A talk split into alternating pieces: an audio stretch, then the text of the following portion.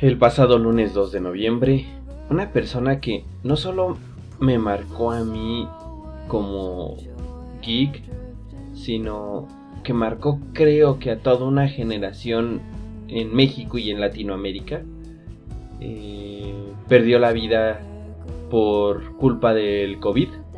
Esta enfermedad que muchos pensamos que ya se había debilitado, que muchos pensábamos que ya no había más COVID en la en, pues, el mundo, me imagino. Eh, falleció. Oscar Yasser Noriega, mejor conocido como Akira Reiko. Eh, son de esas cosas que no te crees. Por ello, creo pertinente dedicarle todo este podcast, porque gracias a él nació este podcast y gracias a él creo que nacieron muchas propuestas que hoy vemos en internet que son plausibles y que son eh, vistas por muchas personas. Hashtag gracias a Kira, búsquenlo en Twitter. Y pues nada, esta es mi forma de agradecer, quizá. Eh, Todos somos Akira, gracias Akira. Todos somos Nercor. Y pues nada, episodio 57, iniciamos.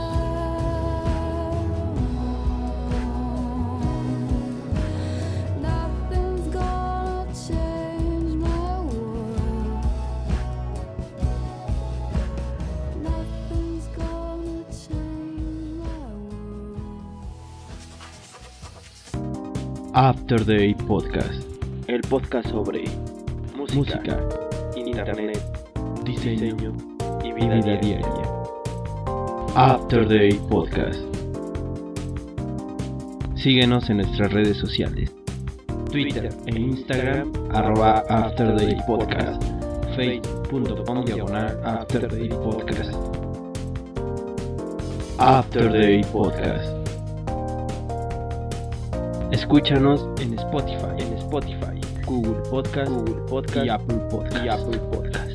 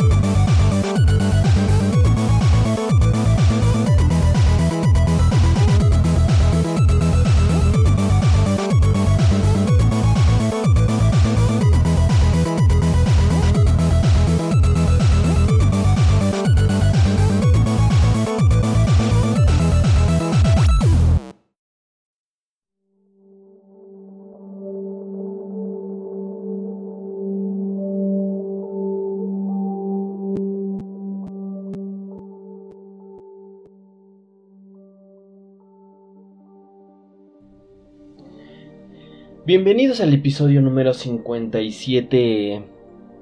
Eh, sí, es 57, déjenme ver, creo que sí. Eh, sí, 57. Eh, todos somos Akira, todos somos Nerkor. Eh, gracias, Akira.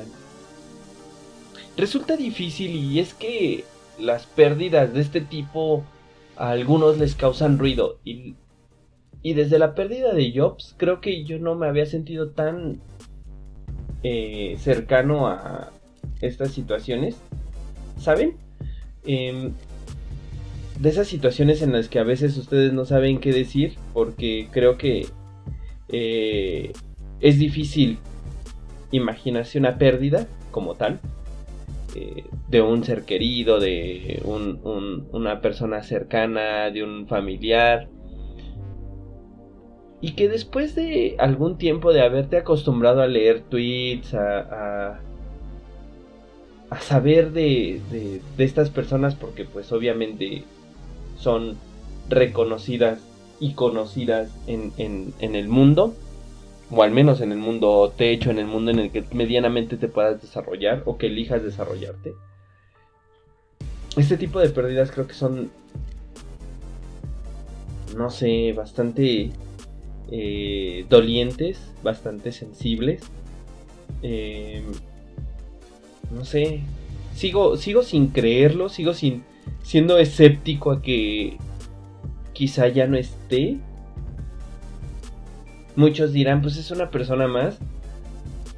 Eh, para los que lo conocimos, creo que no es una persona más, creo que es un mentor quizá una, persona que inspiraba bastante y que pues al final del día marcó muchas adolescencias y forjó muchos caracteres. O sea, me atrevo a decir que parte de lo que soy es gracias a él. Parte de lo que soy es es que él de alguna manera sí incentivó el que buscara y de alguna manera hizo que hiciéramos este podcast. No va a durar mucho, creo que va a ser un podcast corto. Me gustaría pasar con la primera canción antes de, entrar a más detalles. Anamanaguchi, Endless Fantasy. Fui al One Last Nerdcore, que fue el primer aniversario de, hoy el único aniversario de Bandit, en donde se juntaron y ellos trajeron a Namanaguchi, así de fácil. Disfrútenla, ya volvemos y así.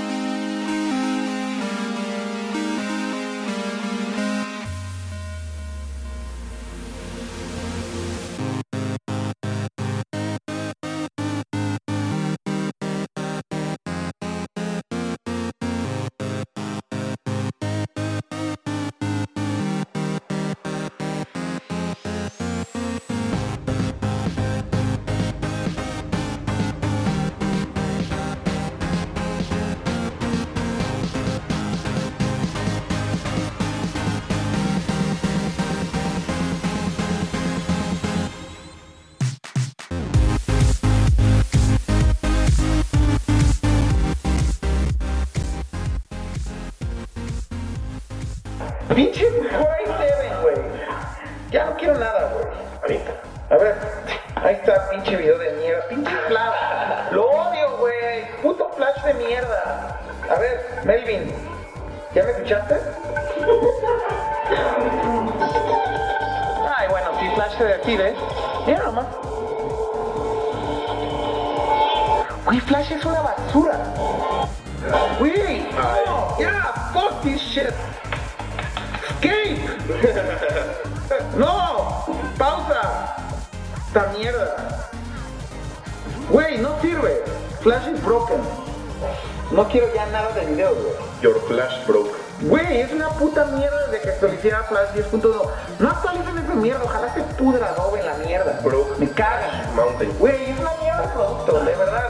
Y te digo algo, es una mierda que por la guerra que tienen con, con Apple, jodan a los pinches consumidores de Apple, güey. Me cae que lo hacen adrede, güey. Bro. Es adrede. Bro. Es el rant más cabrón del año. De verdad, es el rant más cabrón del año, dude. Que Apple se pudre en la puta mierda. Apple, perdón. Adobe, Adobe, que Adobe se pudre en la puta mierda. Es una pinche basura. Güey, del coraje no puedo ni decir nada, güey. No puedo ni tocar un video, güey. Y solo fue porque actualicé de la 10 a la 10.1. Pinches Evil Geniuses de Adobe, güey. ¿Cuánto llevamos? No mames, no. Me verás. Oye, ¿Ya puedo poner mi video flash? Ya.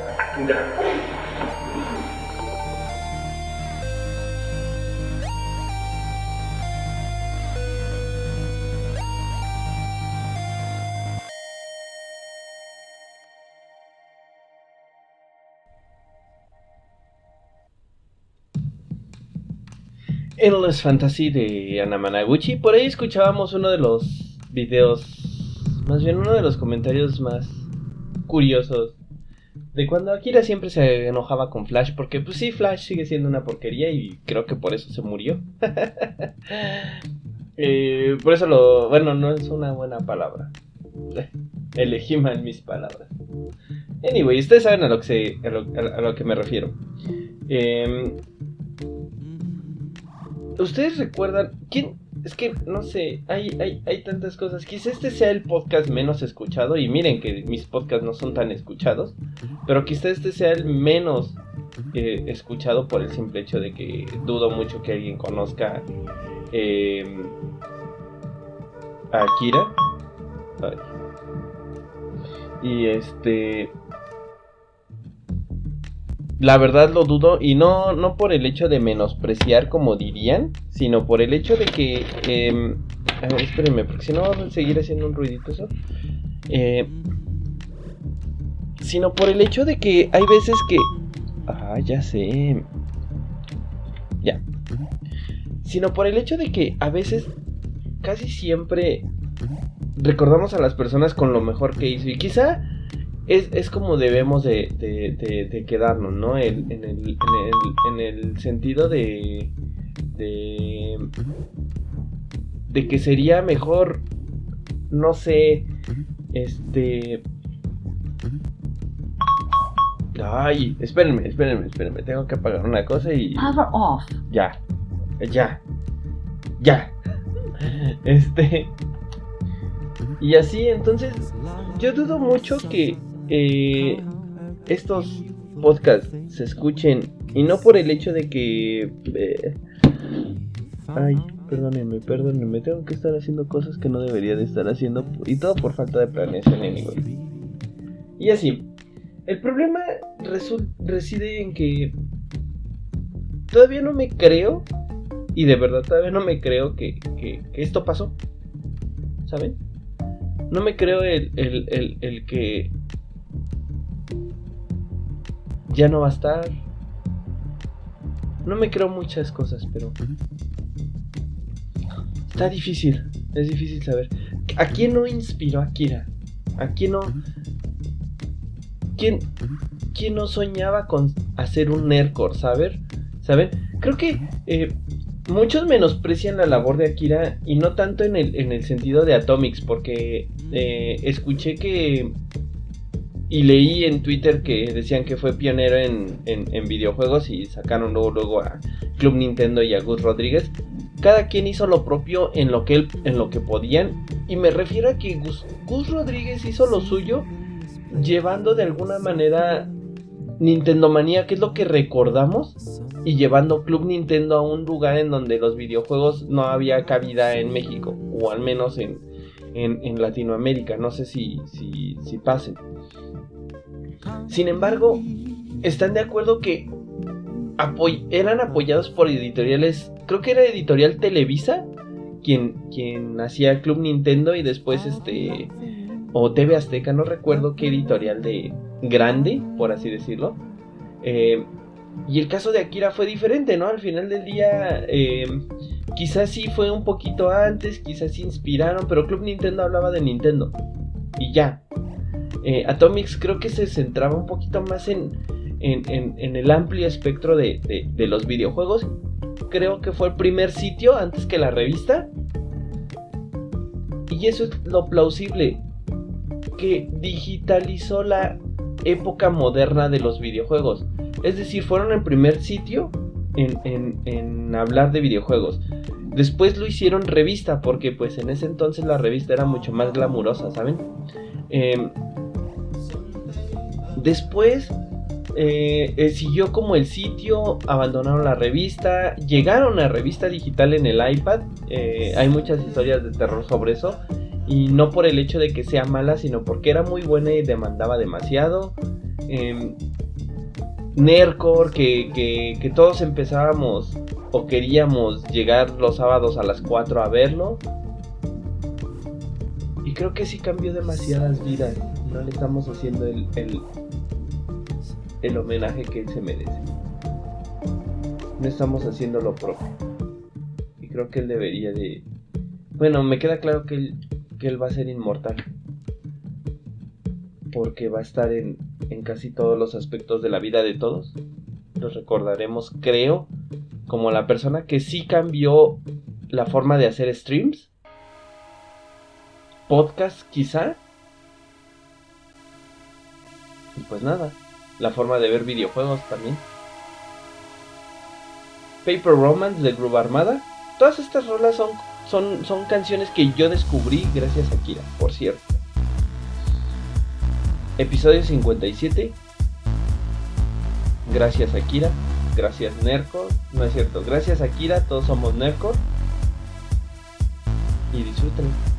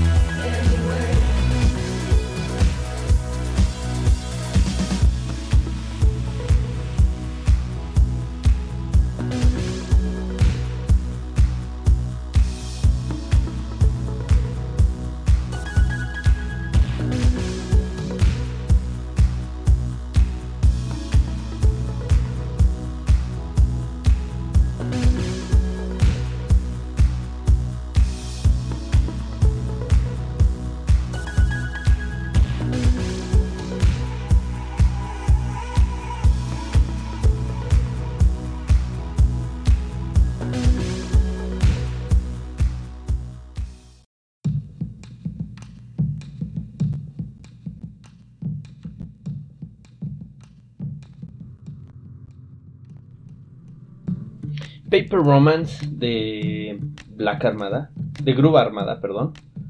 Recuerdo mucho esa canción porque estaban a vísperas del Nerdcore 100.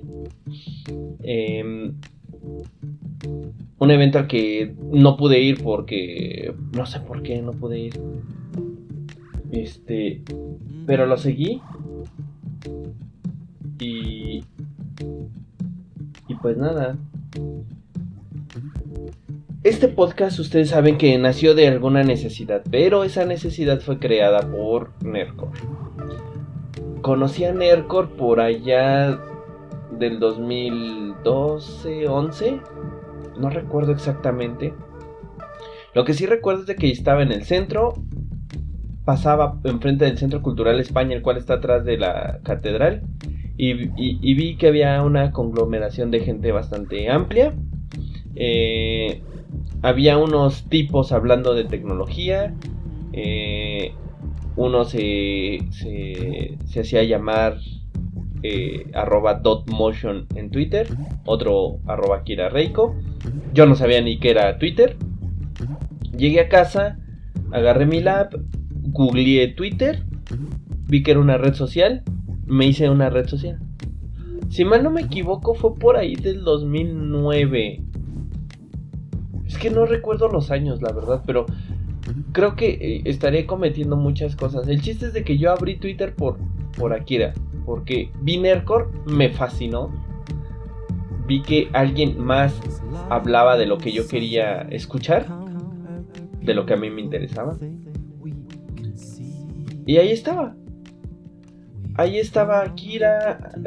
debo ser serle sincero, no, no, no me metí tanto en el, en el tema de, de Atomics. Soy fan de los videojuegos. Quizá no. ¿Será porque tengo un problema que me marean los FPS? Así que no, no sé, este... Juegos de carrera muy casuales me gustan. Eh, en FPS no me meto tanto por el mismo hecho de que me marean. Así que fan de videojuegos no tanto. Sí me gustan. Los sé jugar y demás. Pero pues hasta ahí. Pero e, esto eh, cambió la forma en que veía las cosas. Hablaban de, de BlackBerry en ese momento. Hablaban de Macs. Yo soñaba con tener una Mac. Eh, como cuatro años después me compré mi primer Mac, gracias a, que este, me esforcé quizá bastante poco o no mucho, em, la cual todavía tengo. Eh, los conocí, empecé a ir a, me empecé a enterar que había aldeas digitales, en ese momento estaba medio, medio, medio menor de edad, no, no es cierto, no era menor de edad tenía alrededor de los veintitantos años. Una época difícil, les, les comentaré. Época difícil porque a esa edad, 2008, tenía una, una, pues una confusión, no sabía qué hacer estaba entre mis veintitantos años. Digamos que yo inicié, inicié, viejo en esto y me arrepiento mucho porque quizá dediqué gran parte de mi vida a una persona a odiarla, quizá. Se oye muy feo, luego les platicaré esa historia. O quizá no. Pero eh, me dediqué a hacer algo que no me gustaba. Inconscientemente quizá. Y, y, y, la verdad dejó de, ser bonito cuando perdí casi 5 años de mi vida metido en depresión y, demás, pero la cosa no es mía. El chiste es de que él me sacó de esa depresión. De alguna manera me, me, me, eh, me inspiró para intentar enfocarme. Y quise dedicarme a, a, a Tech. Nació el After Day Podcast. Eh, conocí a muchos amigos, Edson, Jimmy, eh, Martel, eh, Daniela Valle, por sus arrobas de Twitter, Tetera Indie, Bill Benny, Loca de la Maceta, indirecta o directamente son parte de lo que soy y, gracias a eso y gracias a, a Nerco son soy eso. Fater Fitter de Nuyaves con Stars aquí Design. Disfrútenla y ya volvemos. Nuyaves es muy bueno y lo descubrí gracias line with discord is either genocide or the plan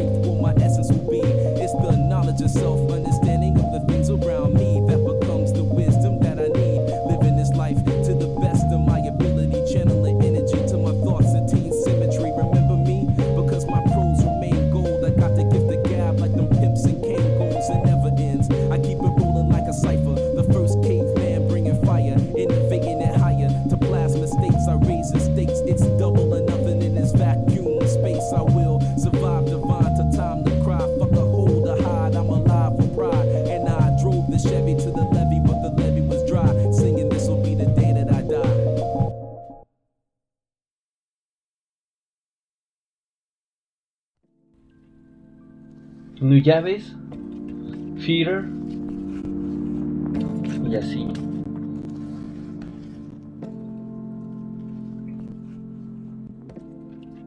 No sé si fue gracias a él, pero también tuvimos sitios como o sea, como Connectica que hablaban de de de tecnología, cuando la única este la única referencia que teníamos era quizá hipertextual o Shataka. Shataka, no, bueno, hipertextual no sé si si tenga que ver mucho, ya habría que que este investigar un poquito más, pero hipertextual de, de Eduardo Arcos, creo que grandes amigos de, de, Akira y de, de Leonardo Lambertini, de Ofelia, este...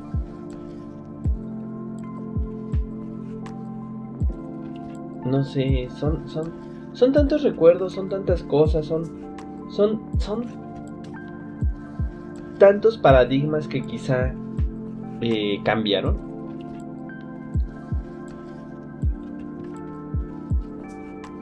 Y son tantas cosas que probablemente mucha gente no entienda que la magnitud de lo que fue Akira para nosotros, para ciertas personas, como el hecho de descubrir música con su Akira Late Night, yo contacté con mucha gente gracias a eso. Conocí a Jonathan Ariste.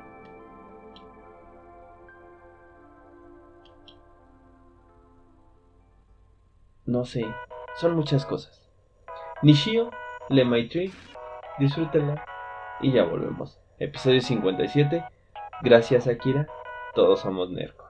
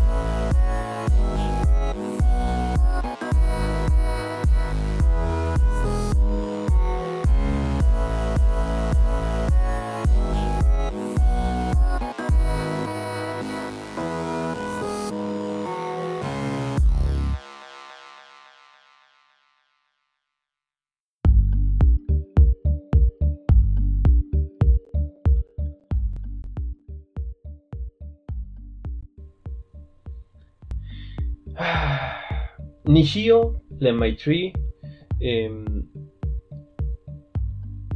no sé qué más, qué más decir. Creo que no hay palabras que honren lo que, lo que fue.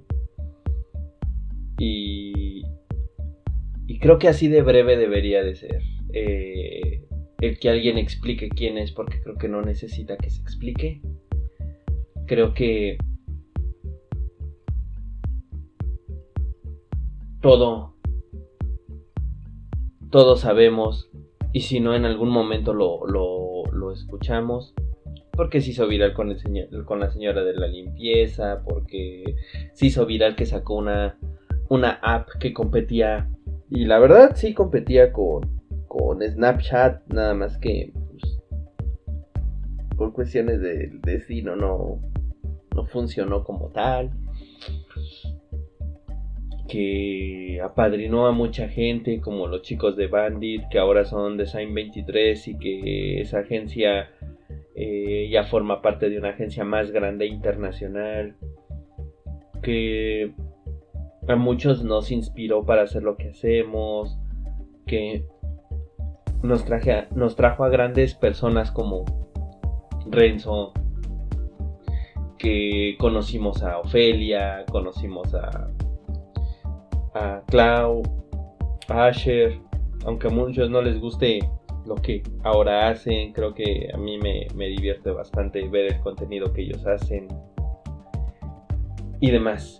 Y eh, pues a manera de, de, homenaje y para despedir este, este podcast, creo que eh, nos vamos con otra canción que también conocí gracias a él. Eh, Matt de Hadouken. Disfrútenla. Ya volvemos. Episodio 57. Gracias a Kira. Gracias. Todos somos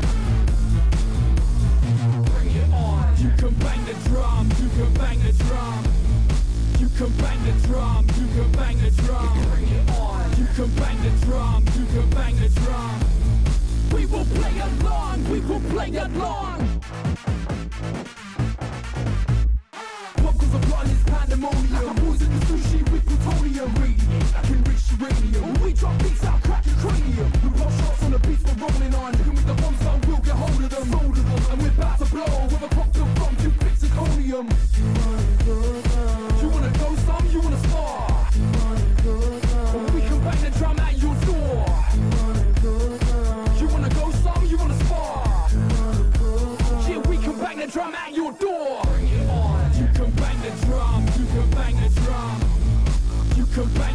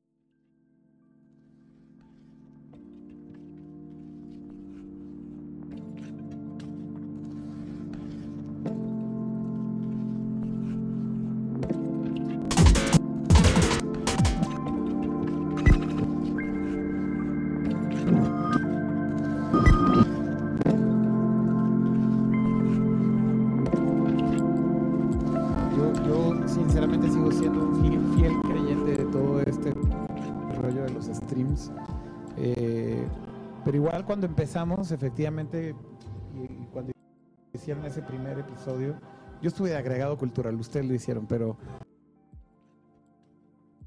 cultural, ustedes lo hicieron, pero cuando empezamos, yo me acuerdo que justo la audiencia era a lo mejor 250 personas totales, 30, 40 personas viendo el show.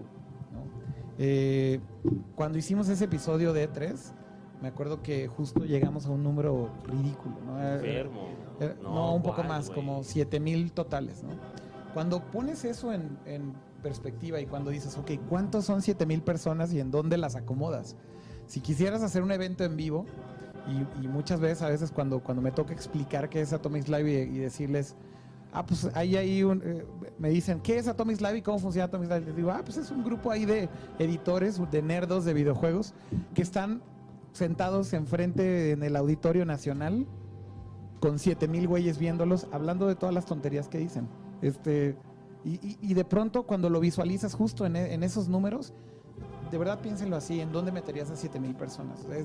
Tendrías casi un auditorio nacional lleno viéndolos, hablando de todo lo que están hablando. ¿no? Este, eso para mí es como, como una buena métrica de decir, pues de algo que empezó muy chiquito y muy este, sencillo y con muy poquito presupuesto, ha ido creciendo algo que poco a poco va jalando más gente, que poco a poco tiene más reconocimiento, que la gente cuando los ve en estos eventos de Campus Party y demás, los detiene y les pregunta y quiere platicar con ustedes y, yo creo que finalmente eso también es mucho del, del trabajo que han hecho y de lo que han logrado además. O sea, hoy tienen una audiencia muy grande detrás y que sepan que ahora no la pueden dejar ahí tirada, ¿eh, güeyes? Porque...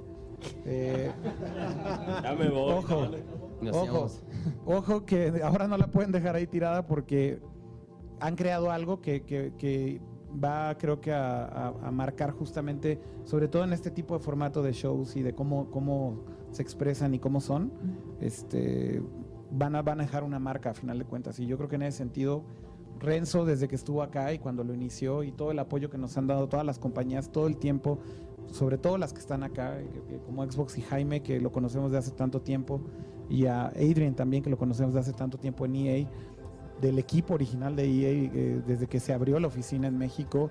Eh, la realidad es que a nosotros también nos, nos llena de mucha satisfacción ver cómo esta industria poquito a poquito va tomando más forma, ¿no? Este, y y hay, hay como más piezas en el rompecabezas de cierta manera y eh, se le da más importancia al mercado, hay más eventos, eh, se, le, se le da también al, el reconocimiento a todos los consumidores y los gamers lanzando los juegos en tiempo y estas cosas, ahora sí va a salir el comentario del ruquito, pero ahí les va. Pero ni siquiera roquito, hace y ni el- 5 años, como platicamos no, el otro hace- día. güey. pero vamos más atrás, hace 15 años o hace Sí, güey. 20 años.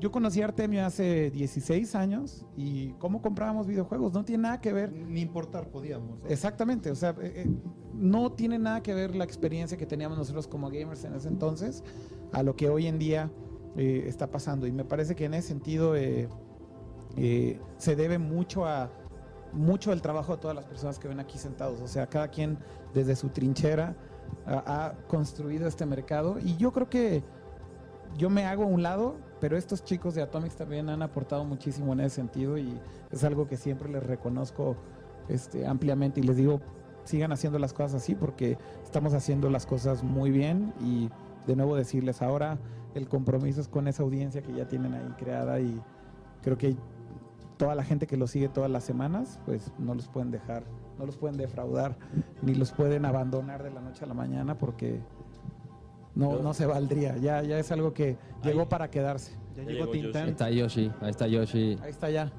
Ya llegó Yoshi. Pero bueno, lluvia, sola- Yoshi. solamente es, es eso, ¿no? Es mi reconocimiento a todo el equipo. Yo en, en Atomics no, no, eh, en, en Atomics Live evidentemente no participo, pero eh, todo el esfuerzo de la revista, de lo que están haciendo con la revista, la calidad del producto que están, que están haciendo, el, el sitio web, los números a los que hemos llegado en muy poco tiempo, en dos años de que decidimos enfocarnos a digital. Y encima Atomics Live, la verdad es que creo que es solamente aplaudirles y agradecerles a nombre de la compañía eh, o a nombre de Atomics o como quieran verlo, eh, o a nombre o a, o a título personal también. Eh, No, muchas gracias. la verdad es que son los chingonazos todos y yo quiero ahora dedicarles un aplauso a, a ellos eh, por todo su trabajo. Pues ahí estuvo Akira, despidiéndose de las cosas como siempre. Y pues nada, también a nosotros nos toca despedirnos. Eh, nos toca decir adiós por el momento en este podcast. Y pues nada. Hasta la próxima. Bye.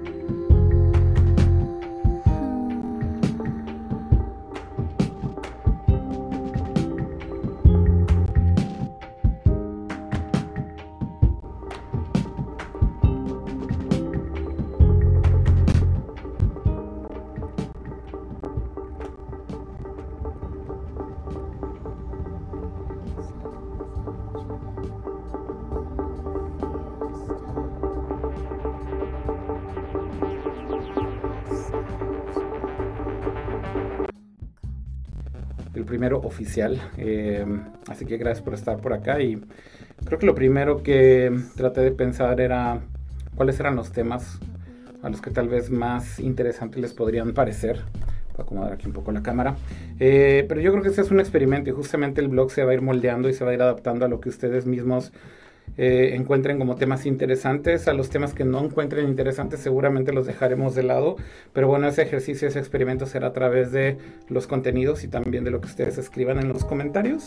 Así que no duden en dejar comentarios y eso me ayudará muchísimo a entender por dónde debemos ir guiando esta conversación. Eh, y justamente para este primer tema anoté aquí algunas cosas, pero ya lo tenía como muy definido y era hablar de si vale la pena intentar hacer cosas nuevas o no. Eh, y esto creo que es una decisión a la que todos nos enfrentamos en todos los momentos de nuestras vidas.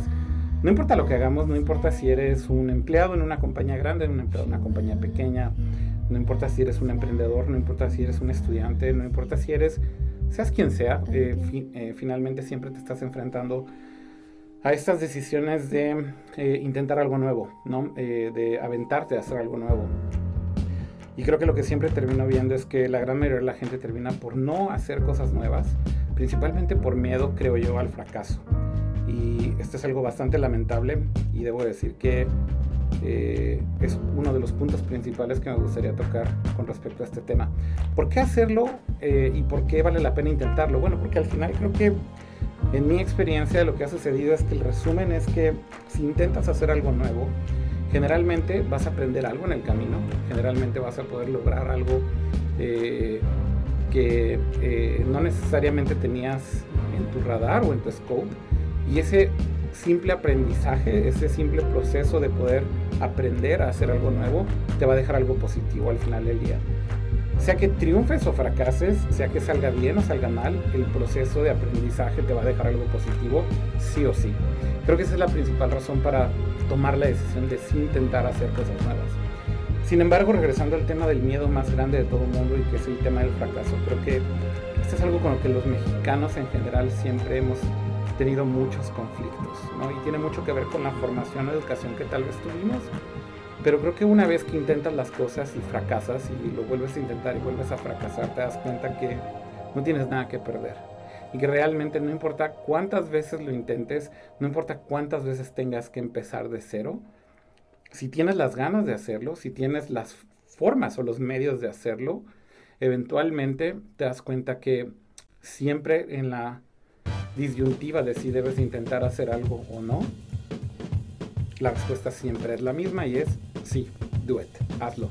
Te va a dejar el aprendizaje y te va a dejar muchas cosas que ni te hubieras imaginado si no lo hubieras intentado. Así que tratemos de sobrellevar ese miedo al fracaso y creo que la mejor manera es, hay un quote muy famoso que justamente me gusta mucho y es eh, algo que dijo Steve Jobs en algún momento que eh, siempre ha resonado conmigo y es que eh, venimos a este mundo y nos vamos de este mundo de alguna manera solos. No tienes nada que llevarte, ninguna posesión, ninguna cosa que estás usando, nada de lo que estás vistiendo, nada de lo que estás trayendo en tus bolsas, ni tus coches, ni tu casa, ni absolutamente nada material.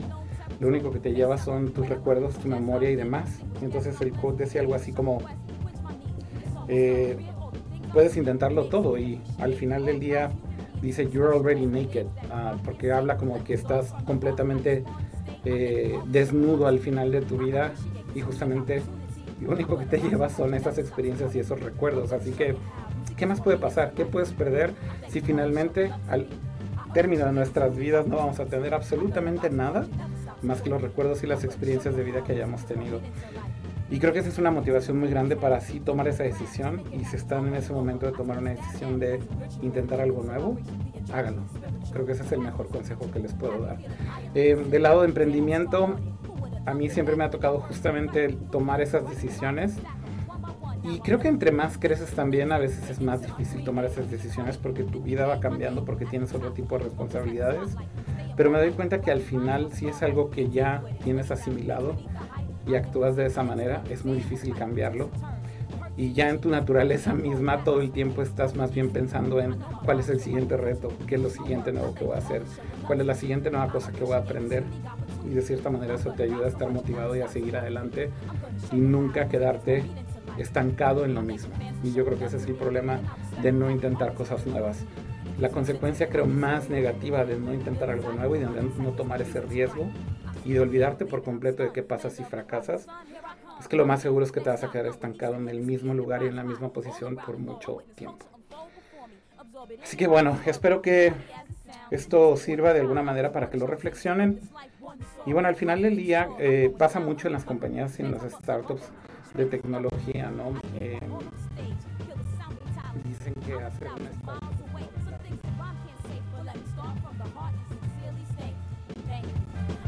awful showing love to me. I appreciate this unique opportunity. I'm gonna rock so hard you never stop supporting me. I'm gonna show you how music gives more meaning to life. I thank the fans for showing love to me, and I respect the fact you always keep it real with me. It keeps me centered when I need some fuel lyrically. Your desire for my insight gives me reason to write. I thank you all for showing love to me. You make this journey something that I hold close to me. I see hip hop as a global community. It makes sense that music brings more meaning to life. I thank you all for showing love to me.